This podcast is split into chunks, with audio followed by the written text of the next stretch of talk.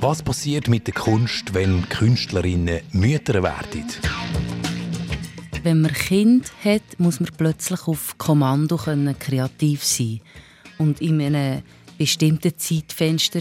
Das ist Musikerin und Mutter Heidi Happy. Auch ihre Musikkarriere ist nach der Geburt vom ersten Kind ins Stocken geraten. Wenn Frauen im Kulturbetrieb Kinder bekommen, leidet häufig ihre Karriere darunter. Der kreative Vater scheint weniger betroffen. Warum ist die Mutter- und Künstlerinnenrolle so schwierig zu vereinbaren? Darüber reden wir in diesem Soundstalk. Mit dem Komiker und Vater von einer zweijährigen Tochter, dem Karpi alias Patrick Karpitschenko. Er bringt aktuell mit seinen Babyspaziergängen, den Babywalks, seine Vaterrolle publikumswirksam ins Fernsehen. Also heute bin ich mit der Tochter zum Beck gegangen und ich habe fünf Standing Ovations bekommen. Für alles, was ich mache. Und die Tochter hat dann selber mit Münz gezahlt und die ganze Bäckerei ist flach gelegen vor, vor ihrem Charme. Und ich glaube einfach, dass das nicht so wäre gelaufen, wenn meine Freundin mit ihr unterwegs wäre. Mit der Andrea Zimmermann vom Zentrum für Gender Studies an der Universität Basel. Sie forscht unter anderem über Geschlechterverhältnisse im Schweizer Kulturbetrieb und ist Mutter von zwei Kindern. In unserer Forschung haben wir auch gesehen, ähm, vor allem in den visuellen Künsten zum Beispiel werden Kinder einfach grundsätzlich unsichtbar gemacht. Also weil das so diesem Bild des großen Genies entgegenläuft, dass Künstlerinnen wirklich Angst haben, sich damit irgendwie sichtbar zu machen. Also das in die Kunst zu bringen oder wirklich zum Thema zu machen mit dem, was man tut, ist da ein Risiko. Die also haben Angst, sich selbst zu beschädigen in ihrem äh, Status als Künstlerin. Und mit der Singer-Songwriterin Heidi Happy. Sie hat diesen Frühling ihr sechstes Studioalbum herausgebracht, hat auch schon für Yellow mit dem Stefan Eicher und Patent Ochsner gesungen. Ihre beiden Kinder sind vier und sieben. Ich habe gar nichts vermisst. Ich habe mich eigentlich damit abgefunden, nach, nachdem das Kind da war, habe ich das Gefühl, gehabt, eigentlich geht es mir auch gut so. Ich muss vielleicht gar nicht mehr auf die Bühne. Ich bin Dominik Diller, Vater von zwei Kindern. Sounds Talk. Achtung, Baby. Es gibt ja das berühmtes Album von U2 mit dem Titel. U2 haben das damals nicht als Warnung vor, ähm, vor dem älteren Sein der Musikbranche verstanden, sondern weil sie das Album in Berlin aufgenommen haben. Und man hat auch den Eindruck, das Thema äh, Mutterrolle im Kulturbetrieb, ältere Sein in der Kunst, ähm, das ist noch nicht so lange auf dem Tapet. Warum eigentlich? Ich glaube, das ist noch nicht so lange auf dem Tapet, weil es tatsächlich eigentlich was ist, was man nicht zusammendenkt. Entweder äh, jemand ist Künstler oder Künstlerin in unserer Vorstellung oder eben Eltern. Und das ist was, äh, womit ja auch Kulturschaffende heute nach wie vor zu tun haben, dass sie äh, sich dazu permanent verhalten müssen, wenn sie beides sind und beides wollen in ihrem Leben. Und was man auch muss sagen, die Frauen haben in der Kunst, äh, in der Musik lange keine Rolle gespielt. Also bis zum Jahrhundertwechsel äh, mehr oder weniger. Also äh, in der bildenden Kunst vielleicht äh, sind dann die ersten auftaucht, aber davor so als Muse oder als, als Model oder so. Und sonst in der Musik ja wahrscheinlich ähnlich. Also in der Musik, muss ich sagen, gibt es natürlich viele, die Musik gemacht haben, weil das beschränkt sich ja nicht darauf, wie sichtbar dann Musik auch wird. Also jetzt so 19. Jahrhundert wissen wir ja, ähm, die Männlichkeit war halt mehr in der Öffentlichkeit, aber es gab ja die tollen Salons, in denen schon viel musiziert wurde und wo auch die Musikerinnen durchaus präsent waren. Aber das wurde wenig überliefert, das wurde wenig dokumentiert, dazu gibt es einfach wenig Wissen. Das ist ja was, was sozusagen jetzt auch seit den 70er Jahren eigentlich äh, des letzten Jahrhunderts jetzt auch schon erforscht wird. Aber eben da gibt es noch viel Arbeit zu tun. Davon wissen wir einfach noch viel zu wenig. Mhm. Und äh, mich denkt auch heute ist das Thema noch wenig präsent, äh, obwohl es ganz viele Mütter und Väter gibt in der Musik oder in der Kunstwelt. Ähm, jetzt ist es ja so banal denn doch nicht als Thema. Carpi oder Heidi Happy. Es, es ist ja ähm, doch eine ganz neue Welt, die aufgeht, ähm, wenn man Vater oder Mutter wird. Und dann soll man nicht darüber singen oder reden oder schreiben. Wieso? Ja, also für mich ist es wirklich so gewesen, also wahrscheinlich für die meisten, es verändert sich das ganze Leben. Und ähm, für mich sind dann auch die, die alten Songs, die ich geschrieben habe, vor, vor der Geburt, sind für mich so irgendwie so völlig äh, oberflächlich gewesen, oder ich habe gar nicht mehr verstanden, warum dass ich das jetzt singen soll, wenn irgendwie plötzlich so ein wichtiges Thema viel präsenter ist ähm, und also ja, es sind noch ganz viele andere Sachen dazugekommen. Vielleicht mhm. später dazu. wie war es denn konkret für dich, wo du gewusst hast, ich bin jetzt schwanger? Ähm, wie hast dich auf das vorbereitet, jetzt auch eben hinsichtlich auf deine Musikkarriere? Oder was hast du gedacht, hey, was passiert jetzt mit meiner Musikkarriere? Ganz ehrlich, ähm, habe ich immer so das Gefühl gehabt, ich werde mal so eine richtig coole Mutter, die das super vereinbaren kann, wo einfach die, äh, ich bleibe im gleichen Schwung, ich mache meine Musik weiter, nehme ein Kind mit auf Tour. Ähm, ich habe mir das so ganz einfach vorgestellt und ich habe das Gefühl gehabt, das ist einfach eine Kopfsache oder eine Einstellungssache. Und was dann aber irgendwie emotional passiert mit einem bei so einer Geburt und was auch ähm, körperlich passiert, das habe ich überhaupt nicht überlegt. Und ich bin eigentlich nach der Geburt bin ich einerseits bin ich wie in ein kreatives Loch eingefallen und habe gar, also, habe gar nicht mehr können irgendwie so aus dem Vollen schöpfen. Ähm, und ich habe ja gemerkt, ich habe ganz andere Prioritäten. Das, das Kind ist mir viel wichtiger, als jetzt Kunst machen. Und dann habe ich wie auch gemerkt, dass ich auch körperlich habe ich mich nicht so gefühlt, dass ich jetzt das Gefühl hatte, jetzt, jetzt wollte ich auf einer Bühne stehen, weil ich bin irgendwie... Dich verausgaben? Ja, oder einfach, ich, ich habe mich kaputt gefühlt nach dieser anstrengenden Phase. Also die, das, die ganze Schwangerschaft und alles, was sich wieder muss zurückbilden muss.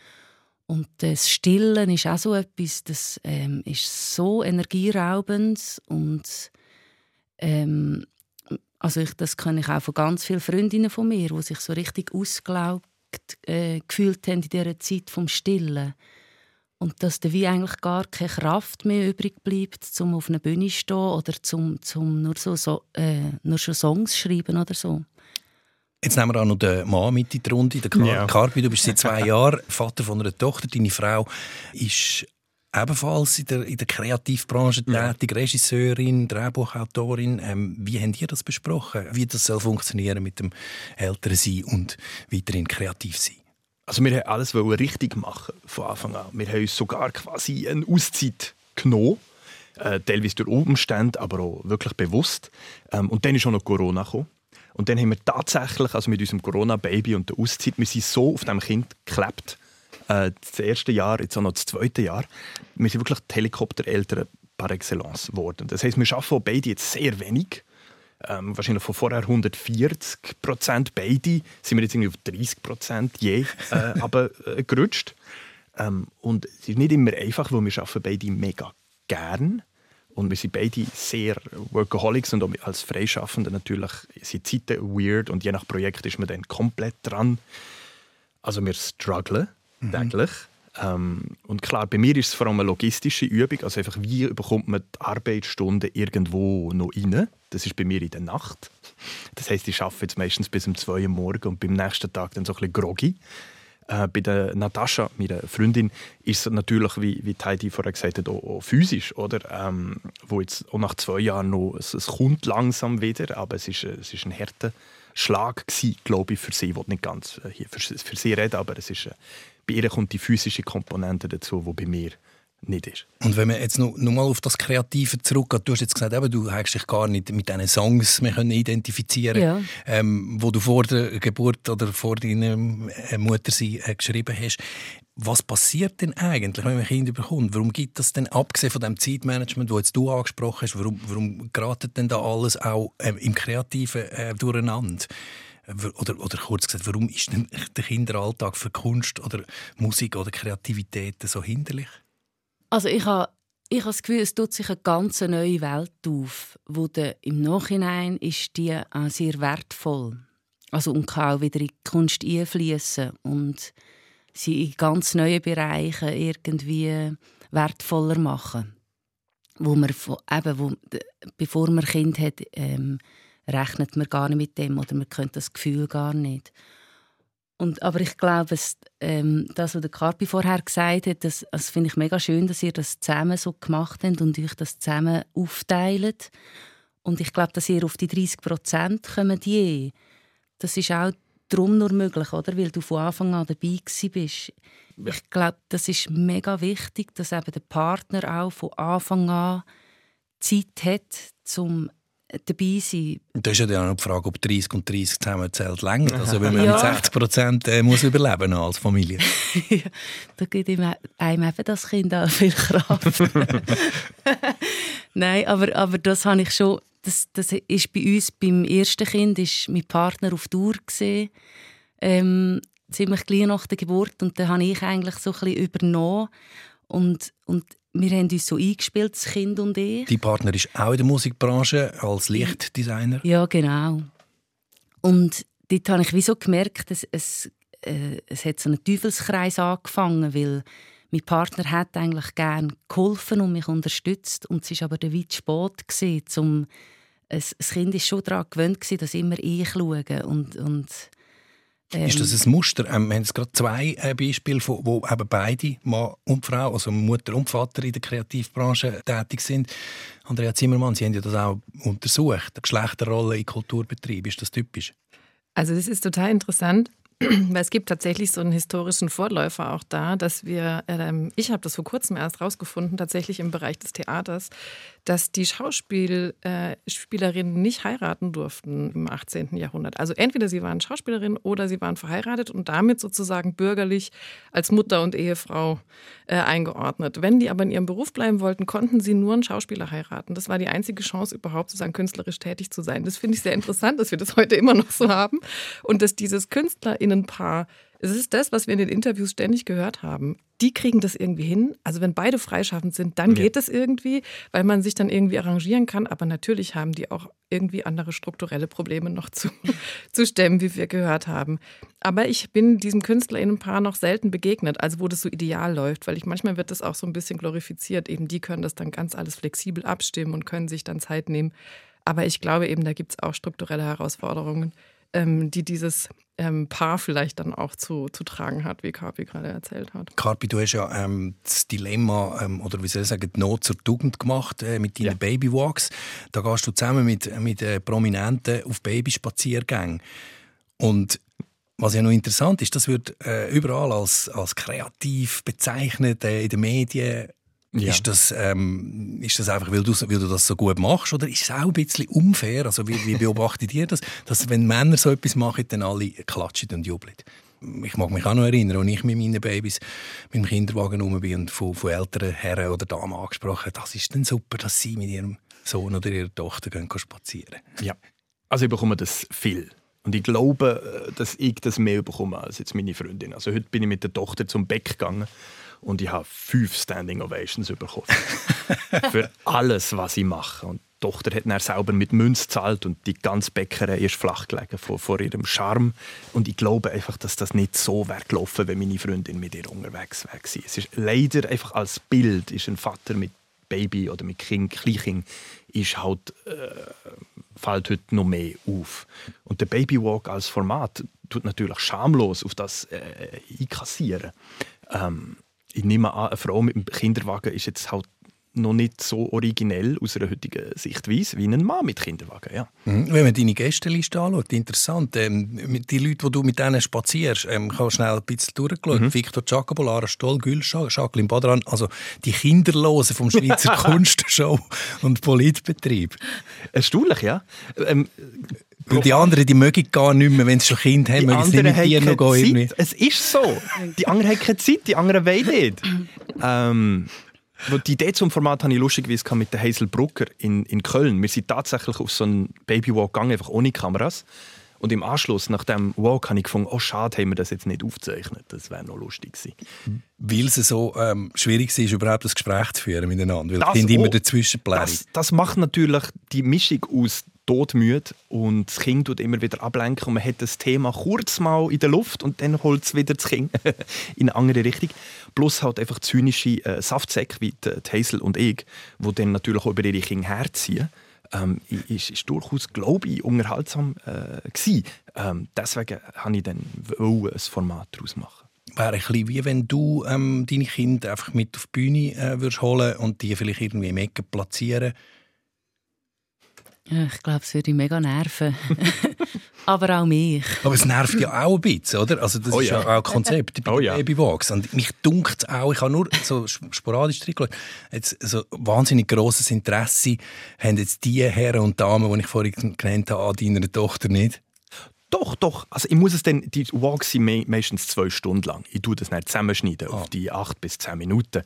Ähm, und natürlich die grossen Chaos-Momente sind dann nicht drin, äh, weil, weil halt, das ist dann nicht schaubar, wenn das Kind zwei Minuten lang irgendwie Sand umdreht.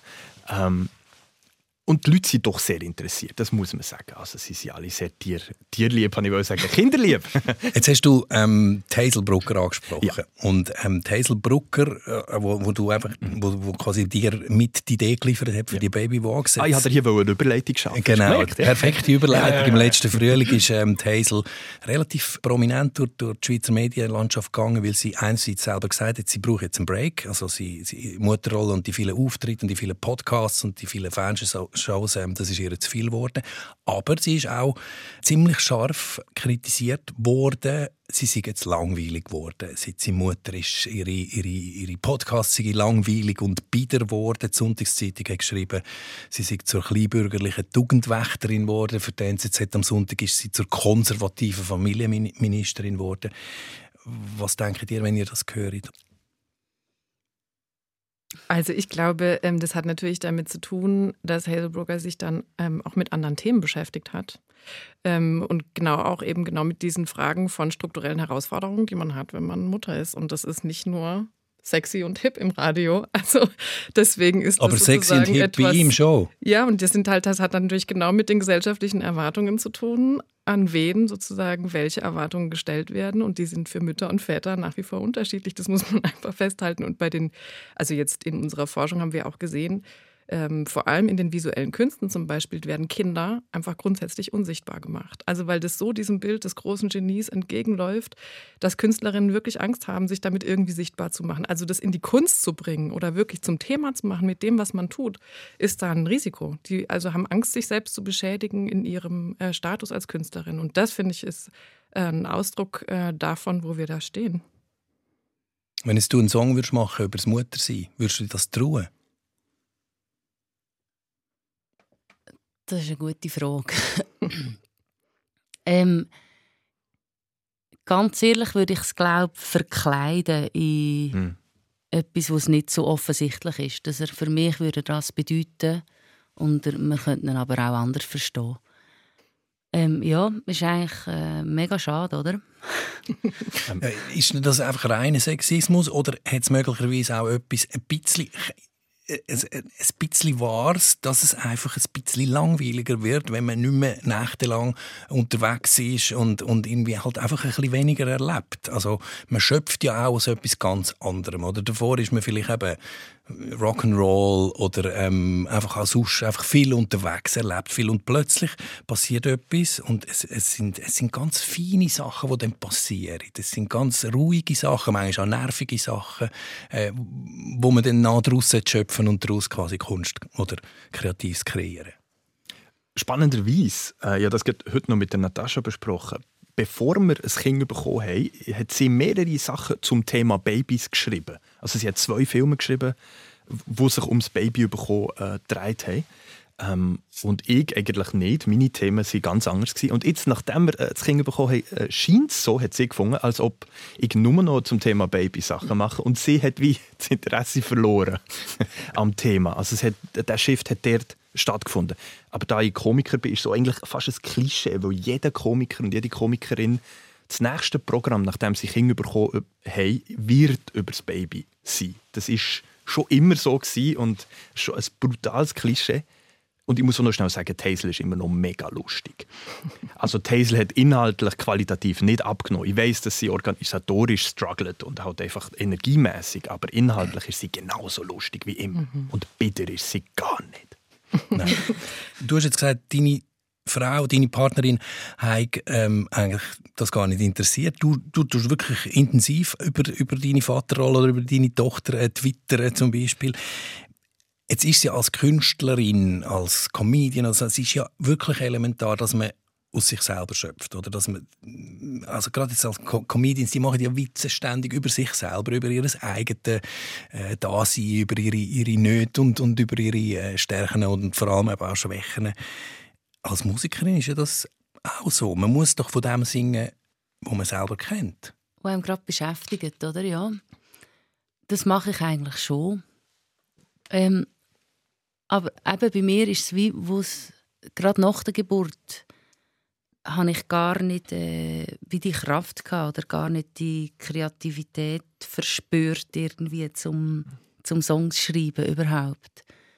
Aber vielleicht hat es auch damit zu tun, dass ich das Gefühl hatte, ich kann ja nicht jetzt ein Album über das Kind bekommen, äh, schreiben.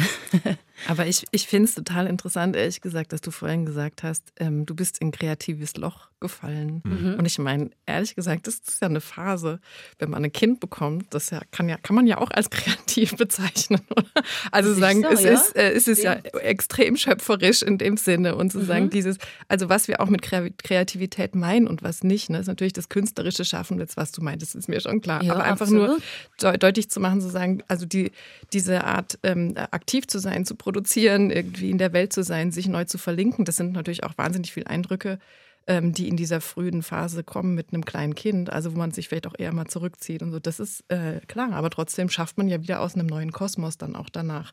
Also ich will nur sagen, was wir mit Kreativität verbinden und was nicht, hat natürlich auch was damit zu tun, wie wir es begreifen und, und wie nicht und wie wir es füllen und wie wir es fassen.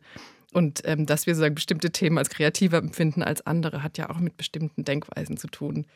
Ja, aber das stimmt, oder? Ich habe etwas Grosses geschöpft und bin nachher wie leer gewesen. Es ist ausgeschöpft. Mhm. Du meinst, das Kind bekommen ist schon ein kreativer Akt gewesen. Kreativer ja. wird es nicht. ja, aber so, also ich finde es wirklich sehr gut auf den Punkt gebracht. Genau so habe ich mich gefühlt eigentlich. Mhm. Ich war wirklich leer gewesen und, und es hat mega viel Zeit gebraucht, bis ich wieder das Gefühl hatte, es, es kommt wieder etwas aus mir raus. Man hat schon eben auch den Eindruck gehabt, es ist ruhiger geworden um, das, um die Marke, also um die, die Heidi Happy als, als mhm. Popstar. Ähm, der täuscht ja, glaube ich, auch nicht. Du hast wirklich dann weniger gemacht. Du hast mir auch am Telefon gesagt, ähm, du warst mega froh gewesen, dass du dann zum Teil auch mit anderen, mit Patent Ochsner jetzt auf der äh, letzten oder aktuellen Unplugged-Tournee hast können gehen, eben interpretieren. Oder mit dem Stefan Eicher, glaube ich, während der Schwangerschaft. Genau. Da bist du dann eigentlich nur noch am Liefern, am Interpretieren, musst nicht die eigene, dein Ganze äh, deine Songs liefern. Genau, oder ich auch Filmmusik kann ich auch machen und dann ist es wie auch etwas anderes weil es nicht meine eigenen Themen sind, die ich muss, mhm. äh, umsetzen muss. Wie ist der Austausch mit anderen Musikerinnen darüber, die selber Kinder haben oder überkommen oder den Kinderwunsch haben?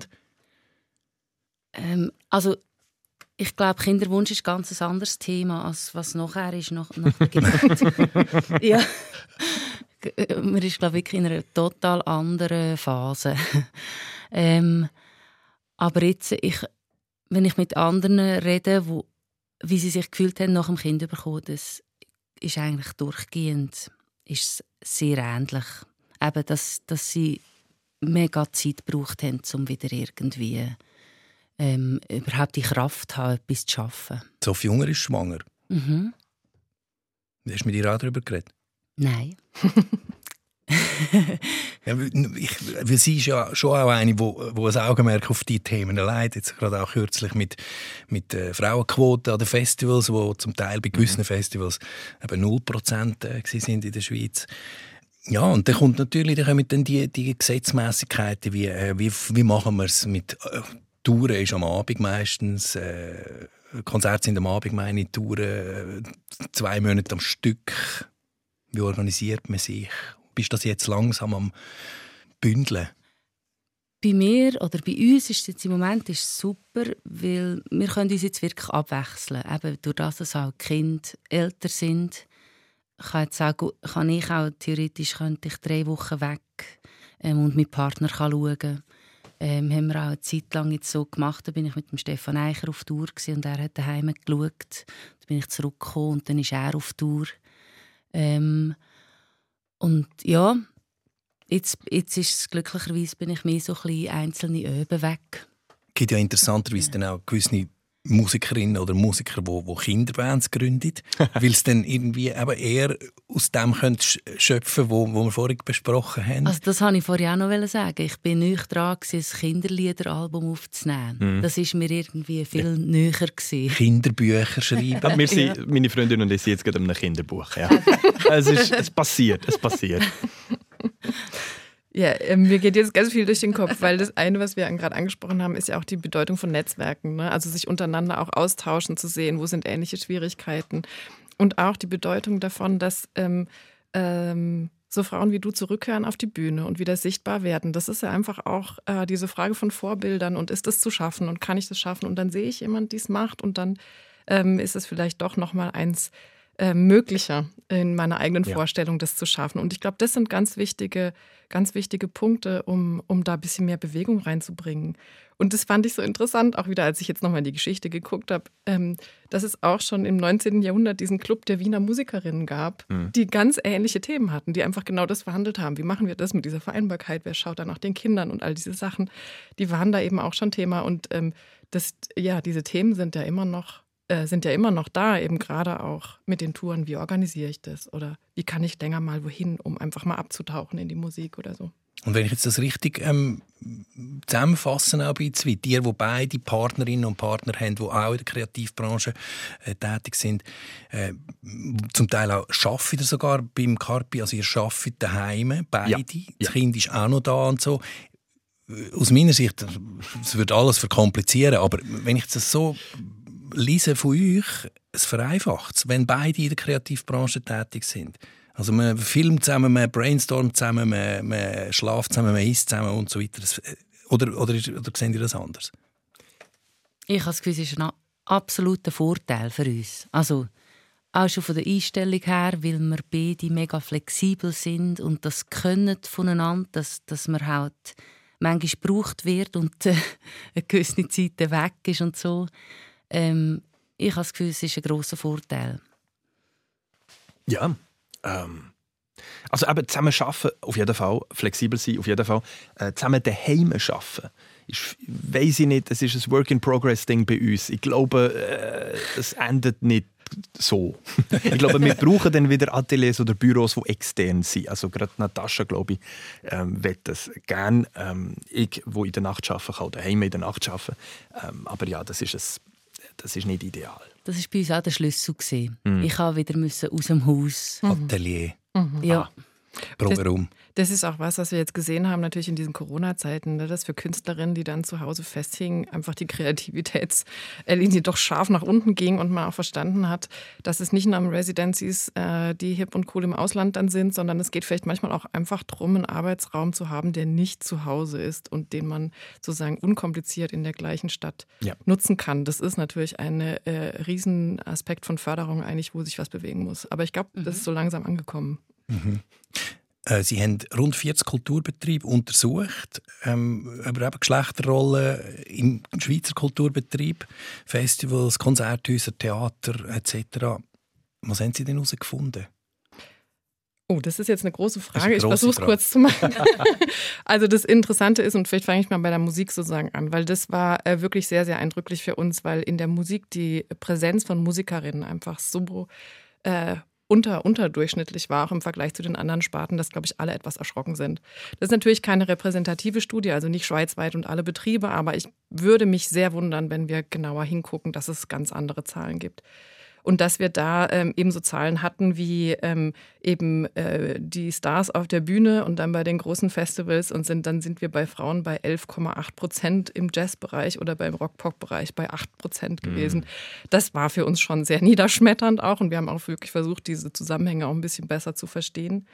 Ähm, und in der Musik kommt natürlich noch dazu, dass es so eine starke Segregation gibt. Das ist natürlich auch wieder historisch. Wer spielt denn welches Instrument? Also wir haben immer die Sängerin oft, die vorne steht, der so auch die äh, Emotionalität, die Stimme, die natürliche Begabung zugesprochen wird. Und dann haben wir aber die äh, technisch begabten Instrumentalisten im Hintergrund, die die ganze Band bilden und ähm, die sozusagen zu jam zusammen äh, äh, jammen und grooven. Und äh, da haben die Frauen einfach viel weniger Platz. Also die Gitarristin äh, ist noch nicht so das Role Model in der, äh, in der Musik äh, für uns präsent. Und diese Segregation von, von Instrumenten, die finde ich nach wie vor, dass die sich so hält, war für uns sehr eindrücklich. So die, je tiefer, je raumgreifender, desto männlicher. Ne? Die Posaune, äh, die dann auch lange als unschicklich gesehen würde für die Frauen, weil das ja das Gesicht deformiert oder das Cello, wenn man die Beine öffnen muss, auch ganz äh, zweifelhaft für die Frauen ganz lange. Das hat sich ja mittlerweile verändert. Aber das sind so Traditionen, die wir immer noch sehen. Das ist das eine. Und natürlich auch diese Leitung in den Kulturbetrieben ist nach wie vor sehr männlich. Wir wissen wenig über ähm, Bezahlung weil diese ganze Honorar-Gagenverhandlung liegt doch sehr im Dunkeln. Wir hören nur in den Interviews, dass es da große Unterschiede gibt und es wäre sehr, sehr gut, das mal wirklich zu erheben und zu gucken, wie dieser sogenannte Gender Pay Gap eigentlich aussieht. Aber wenn ich jetzt die Zahlen so höre, ist das ja, vielleicht ein bisschen extremer, aber ähnlich wie im im sonst in der Wirtschaft. Oder? Dort redet man ja seit vielen, vielen Jahren über Vereinbarkeit von Mutter, Familie und Berufskarriere. Vielleicht ist der Kunstbetrieb tatsächlich hinkt dort noch mehr hinterher. Und das, obwohl man eigentlich denkt, der Kulturbetrieb ist ja so progressiv und so und so modern und aufgeschlossen. Ja, das ist so ein Paradox, dem wir ganz oft begegnen. Du wirst auch diskutiert, eigentlich auch, auch im Theater ganz oft. Das ist doch die Avantgarde. Und warum sind diese Strukturen eigentlich so, ähm, wie sie sind? Und was ist der Grund? Weil das Geld fehlt.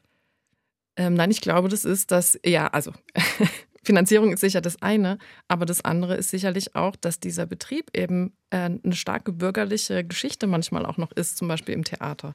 Das sind Strukturen, die sind ja über Jahrhunderte gewachsen ja. oder in den Orchestern. Ja. Und das, das können wir nicht von, von äh, heute auf morgen hinter uns lassen. Und da brauchen wir zum einen historisches Verständnis und zum anderen aber auch wirklich äh, die richtigen Hebel, um mal was in Bewegung zu bringen. Ich werde mir der Tochter eine Posaune kaufen. Ich möchte noch etwas anderes ähm, ansprechen. Die totale Hingabe für Kunst, ähm, wo du vorher vielleicht schon so ein bisschen angetönt hast, wo viele Mütter vielleicht auch nicht mehr gewillt sind, ähm, wenn ein Kind da ist, mindestens in den ersten Jahren.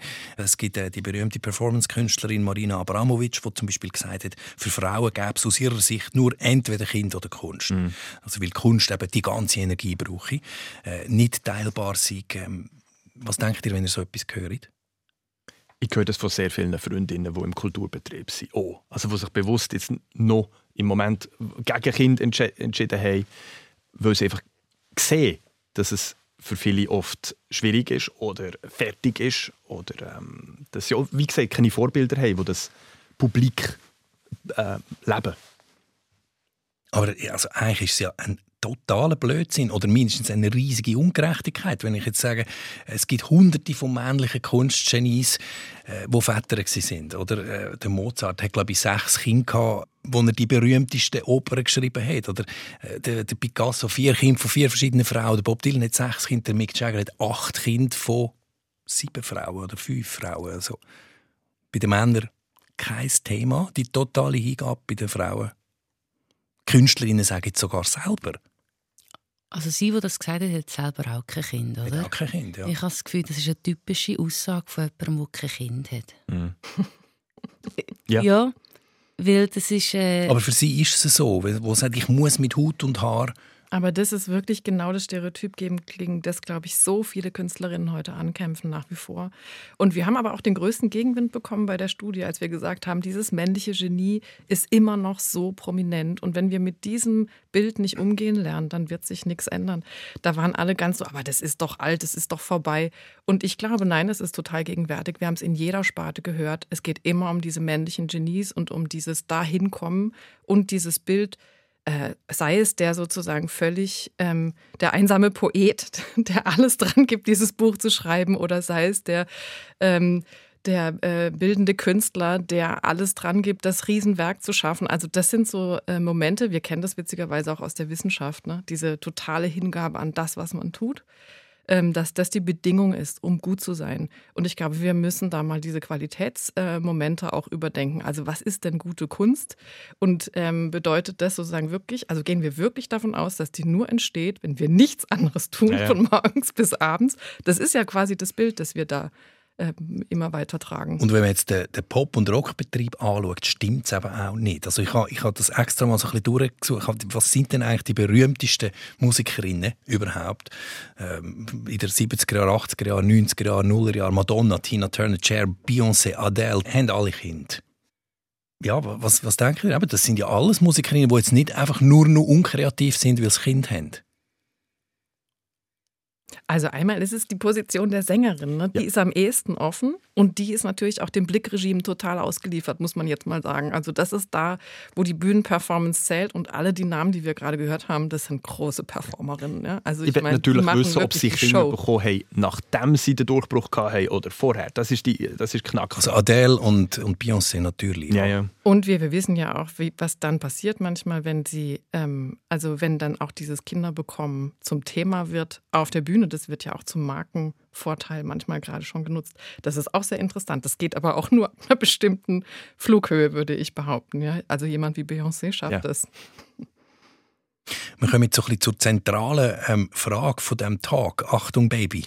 Wie ist es möglich, dass Frauen nach der Geburt genauso kreativ, genial und inspiriert äh, sind wie vorher? Müssen sie das sein, direkt nach der Geburt? Also nach dem, was Heidi erzählt hat, würde ich ja, jetzt grad, sagen. Gerade äh, nach der Entbindung, oder? Zurück auf die Bühne. Also ich muss sagen, dass ich, ähm, ich habe das, ich habe gar nichts vermisst. Ich habe mich eigentlich damit abgefunden, nach, nachdem das Kind da war, habe ich das Gefühl gehabt, eigentlich geht es mir auch gut so. Ich muss vielleicht gar nicht mehr auf die Bühne. Ähm, Aber ist das nicht schade? Ich hatte dort dann eigentlich nicht das Gefühl, gehabt, weil ich bin auf eine ganz andere Art erfüllt war.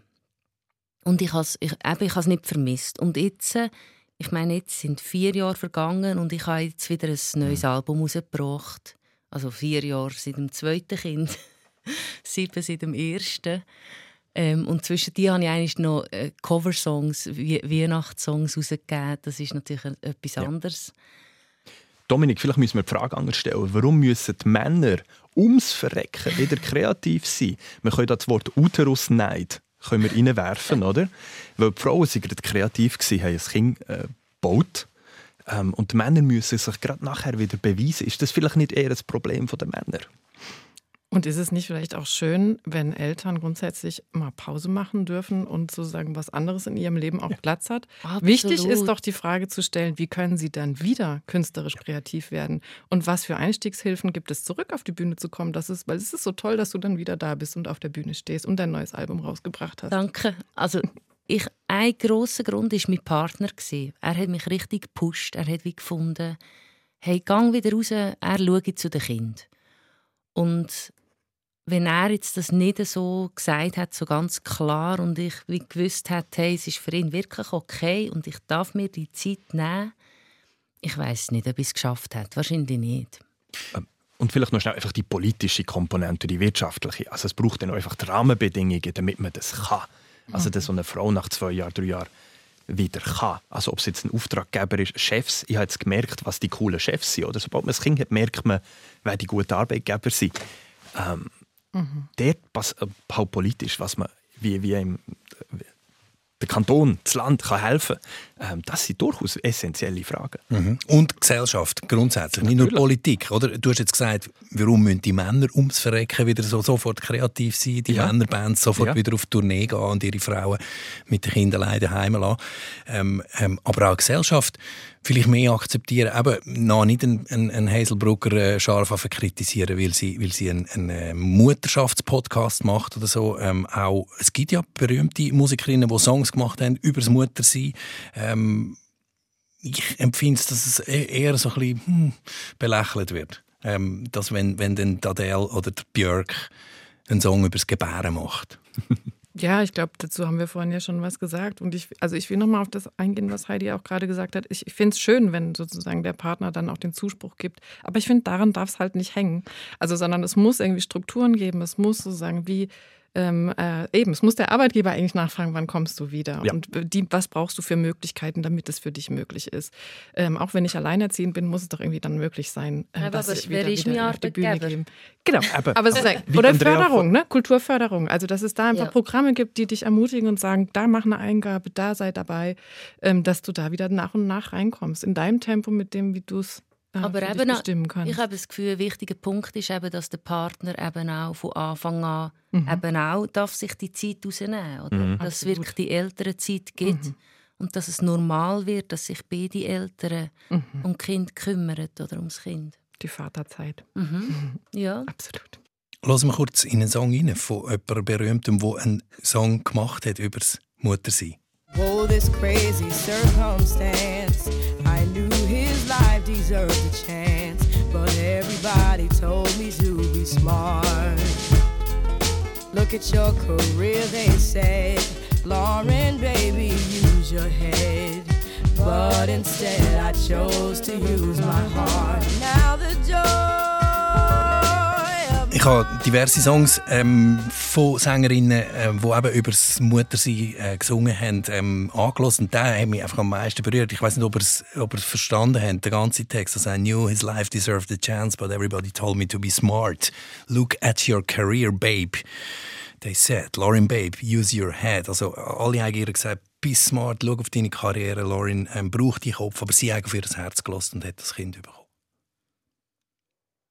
Ja, ein bisschen schade, diese Gegenüberstellung, oder? Der Mm. Kopf und das Herz. Also, weil es nicht in beiden Herz und Kopf dabei. Also, äh, ich würde sagen, in der Musik braucht man auch viel Kopf und äh, aber auch viel Herz. Und in der, äh, eben für die Familie, ähm, äh, glaube ich, ist auch beides wichtig. Und das ist so schade, dass es eben genauso ver, ver, äh, verhandelt wird. Ne? Sei vernünftig ähm, oder ähm, äh, sozusagen gib dem nach, sei schwach. Und das ist. Das ist sehr schade. Aber ich meine, das ist kein Zufall, glaube ich, dass sie es wirklich so gehört hat. Ich kann mir das gut vorstellen. Und sie war auch sehr jung, glaube ich, als sie ihr erstes Kind bekommen hat. Es gibt ähm, natürlich auch Beispiele von, von berühmten Musikerinnen, äh, wo die Mutterschaft das Ende von der Karriere war. Ähm, Abba zum Beispiel, ich glaube, die haben wegen dem aufgehört. Ja. Aber das war noch eine andere Zeit. gewesen. Und das ist eine andere Geschichte, was jetzt wieder entsteht oder, oder entstanden ist. Das Comeback. Ja.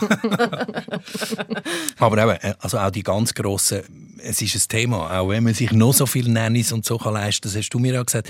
Ich glaube, Ja. Hazel Brugger hat es versucht mit drei verschiedenen Nannies und so, aber eben, es ist dann doch auch... Ja, sie haben sich natürlich, sie haben ja alles geplant, oder? Aber haben dann gemerkt, dass es einfach nicht geht, im gleichen Groove weiterzumachen oder mit der Tour und dem Auftritt, dass man einfach zwangsweise muss ein bisschen runter- runterfahren Hm, Aber Aber das, und das will man ja, glaube ich, auch. Also, wenn Ja, ja. das Kind da ist, ist es ja wie schräg, wenn man die ganze Zeit weg ist. Und das, ich glaube, das stellt man sich vielleicht vorher auch ein bisschen anders vor. Man hat so das Gefühl, man kann da so die Zeit einteilen und hat dann noch die Kindeszeiten oder so. Ich weiß auch nicht. Äh, ganz rational. Also selbst gewählt. So wie auch hä- häufig auch Männer, weniger, aber Frauen in der Berufswelt einfach sagen, ich möchte lieber weniger arbeiten. Genau. Und die Männer? Zum Teil wettet sie es, und, aber eben, es ist, das Verständnis ist nicht um.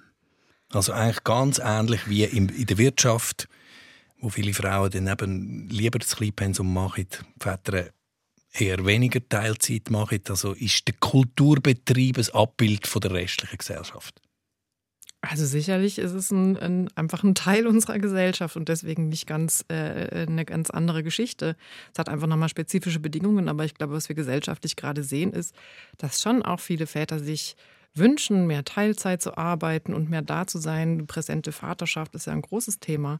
Aber ähm, ich glaube, letztlich geht es darum, sind Männer auch ähm, in der Lage, sagen, sich gegen diese Erwartung zu stellen, der Hauptverdiener zu sein einer Familie. Das ist, glaube ich, immer noch etwas, was stark verankert ist. Also ich kann ein bisschen weniger arbeiten und meine Frau arbeitet dann auch Teilzeit, aber in dem Moment, wo sich diese Rollen umkehren würden, glaube ich, wäre das für viele Männer sehr schräg. Und da Also wie ist es hier? Können wir schnell gerade die Umfrage machen? Bei mir äh, ist äh, meine Frau die Hauptverdienerin. Wie ist es bei euch? Bei uns ist es wirklich gerade halb-halb. Wir wechseln uns ein bisschen ab. Aber es ist auch äh, ähm, es ist wie ein Thema gewesen, weil er wie fast Panik hatte, wenn, wenn er nicht mehr heimbringt, der Sohn. Wir wechseln uns auch, aber im Moment bin ich die Hauptverdienerin. Und ich finde es eigentlich toll, wenn man sich abwechselt, wenn man diese Rollen, also die Vor- und Nachteile sozusagen auch ähm, erlebt und dann auch anders darüber im Austausch ist. Also ich muss korrigieren, wo die Kinder klein waren, bin ich der Hauptverdiener gewesen und jetzt ist es umgekehrt. Aber also die, die Fantasie von halb-halb haben wir auf Anfang an gehabt, aber jetzt im Endeffekt endet es schon immer alles bei ihr. Also ich meine, mit der Tochter in den ersten Jahren, in Notsituationen oder in der Nacht, oder, wo, wo nur die Mami kann, jetzt bei uns, ähm, fällt das Halb-Halb-Konstrukt dann schon schnell mal zusammen. Also jetzt bei uns. Und nochmal ähm, auf das, äh, die totale Hingabe für Kunst, wo man dann eben sich vielleicht irgendwann einfach auch nicht mehr will geben ähm, wenn man Kinder daheim hat. Angst davor haben, in beiden Rollen nicht mehr ganz zu genügen. Kennst du das auch? Nein, aber ich, kann nicht, ich bin nicht so ein ängstlicher Typ. hm. ich, ha, ja, ich habe immer das Vertrauen, dass es, irgend, dass es gut kommt, wenn ich auf mein Herz höre und das hat eigentlich bis jetzt sehr gut funktioniert. Mhm. Wie, ist, wie habt ihr es daheim? Wir müssen ja eigentlich immer auch in der Mehrzahl reden. Du hast ja, glaube ich, noch gesagt, du fragst deine Freundin, ob sie genau. ein Statement... Aber sie hat keine Zeit. Keine Zeit. Und sie ist nicht so eine Selbstdarstellerin wie, wie, wie ja. ich. Ähm, nein, Angst prägt uns lustigerweise auch nicht. Also Angst oder einfach ähm, so quasi das Risiko, dass, dass, dann, eben, dass man das Vatersein nicht so richtig äh, auf die Reihe bringt, aber im Job auch nicht mehr so richtig voll dabei ist. Nein, nein, es ist wirklich mehr. Ja, ich und auch meine Freundin, wir haben wirklich so viele Ideen und wir arbeiten gerne und wir schreiben gerne. Und wenn man einfach logistisch den Moment nicht hat, um das aufzuschreiben, ist das dann halt einfach ein Schmerz. Also für so Autoren wie uns, oder? Ich will gerne schreiben, weißt, wenn man mal im Fluss ist, weil es ist eher rar genug, oder wenn man mal eine Idee hat oder eine Inspiration und es dann nicht kann, ähm, für einen Tag, zwei, drei manchmal, oder? Ist, das ist dann hart. Das, es ist schon ein Luxusproblem, muss man auch bei uns sagen, damit, damit wir unsere 30, 30 Sachen durchziehen können. Ähm, wir haben das Glück, dass wir unsere Jobs können auswählen können. Wir haben das Glück, dass wir auf das vorbereitet waren. Und dass offenbar auch relativ gut bezahlt sind, dass wir mit 30, 30 durchkommen. Yes, wir sind hochprofessionalisierte Autoren, Regisseure in, unserem, in unserer Branche, ja. Aber ich glaube, das ist der grosse Unterschied, oder? Wenn man Kind hat, muss man plötzlich auf Kommando können kreativ sein und in einem bestimmten Zeitfenster. Wir sind auch die Typen, die irgendwie mega gerne einfach bis zur Nacht um drei, vier gearbeitet haben und wir haben es gefeiert. Und dann musst halt plötzlich musst irgendwie, wir haben das Glück, dass wir erst am 8 Uhr aufstehen müssen, weil unsere Kinder schön lang schlafen. Aber da gibt's ja ist ja auch bald vorbei, wenn sie in die Schule kommen. Ja, genau. Sie ist jetzt so weit. Aber jetzt kommen zum Beispiel die fixen Morgen, wo die Kinder weg sind. Das ist für mich ein riesen... Also ich mhm. freue mich mega darauf, dass ich wie weiss, jetzt habe ich wieder einfach die ganz bestimmten Zeitfenster, wo ich wieder Zeit habe, zum kreativ zu sein. okay, wir sind langsam am Ende unserer Zeit. Äh, vielleicht abschließend noch, was denken Sie, wo stehen wir denn jetzt eigentlich äh, bei dem Teilaspekt von der Gleichstellungsdebatte, wo wir jetzt da äh, in den letzten rund 50 Minuten diskutiert haben? Stehen wir noch ganz am Anfang oder, oder werden wir in, in 30 Jahren noch über das ähm, zusammen diskutieren? Andrea Zimmermann. Ja, ich fürchte, wir diskutieren es auch noch in 30 Jahren. Jetzt, wo ich diese historischen Bögen so im Blick habe, ist das einfach gar nicht so viel Zeit. Aber ähm, ich würde sagen, die dringenden Themen sind wirklich ähm, äh, Vaterschaft äh, nochmal anders zu begreifen, gesellschaftliche Erwartungen zu reflektieren, die auch an die Mütter noch kommen und da einfach wirklich bewusst auch damit umzugehen. Nicht immer die Frage zu stellen an die, an die Sängerinnen und Künstlerinnen, äh, Musikerinnen am Abend, wie hast du es gemacht mit den Kindern, wie hast du es organisiert? Weil ich glaube, sie können es irgendwann nicht mehr hören. Und ähm, wirklich andere Strukturen für Betreuung schaffen und auch in der Förderung noch andere äh, Strukturen schaffen, damit da so Wiedereinstiege möglich sind, Vorbilder sind, Netzwerke stärken. Das sind alles Dinge, die mir einfallen, die ich, glaube ich, wichtig finde, wie Helvetia Rock das zum Beispiel ja auch macht. Ja. Und eben den oder Männern äh, die Möglichkeit geben, oder? Und äh, das von Anfang an können mitzutragen. Mhm. Das ist mega, mega wichtig, wie Heidi vorher gesagt hat. Ja, genau. Das glaube ich auch. Punkt. Die Männer, warum müssen die Männer ums Verrecken sofort wieder, gerade wieder nach zwei Wochen nach der Geburt kreativ sein? Genau, das ist irgendein Ego-Ding. Das müssen die Männer mit sich selber ausmachen. Das ist ja, ich glaube, also eben Stichwort Helvetia Rock. Ich glaube, es liegt auch eben ein grosser Teil an den Frauen, dass sie wirklich einfach Selbstvertrauen haben und rausgehen, wenn sie Lust haben und aber auch zu dem stehen, wenn sie nicht kreativ sind und dass auch zufrieden sind mit dem. Eben, dass sie nicht Stress bekommen. Oder ich, ich finde auch, dass man sich darauf freuen kann, Kind, kind zu haben. Ähm, und nicht muss Angst haben, dass dann nachher die Karriere fertig ist. Das ist einfach ein Ammenmärchen. Aber ich habe das Gefühl, die Gesellschaft bewegt sich, also jetzt unsere Bubble bewegt sich sicher in die richtige Richtung. Ähm, also gerade jetzt mit, nach der Pandemie und mit dem Homeoffice und den flexiblen Arbeitsumständen und dass die Leute das für sich verlangen und vor allem äh, Profis, ähm, also äh, Leute, die, die sonst super ehrgeizig und super selbstausbeutend sind, dass sie jetzt verlangen, dass sie nur noch 70 Prozent arbeiten, nur noch 50 Prozent. Und dass das akzeptiert wird, weil man muss, weil es genügend Leute verlangen, äh, ist glaube ich eine gute Richtung und das wird auch helfen, längerfristig, dass, dass äh, Männer mehr mittragen können. Okay, mit dem optimistischen Blick in die Zukunft machen wir hier einen Punkt. Achtung, Baby, Heidi Happy, Carpi, Andrea Zimmermann, danke, sind ihr dabei gewesen in diesem Sounds Talk. Sounds Talk. Abonniert den Podcast auf srf3.ch oder überall, wo es Podcasts gibt.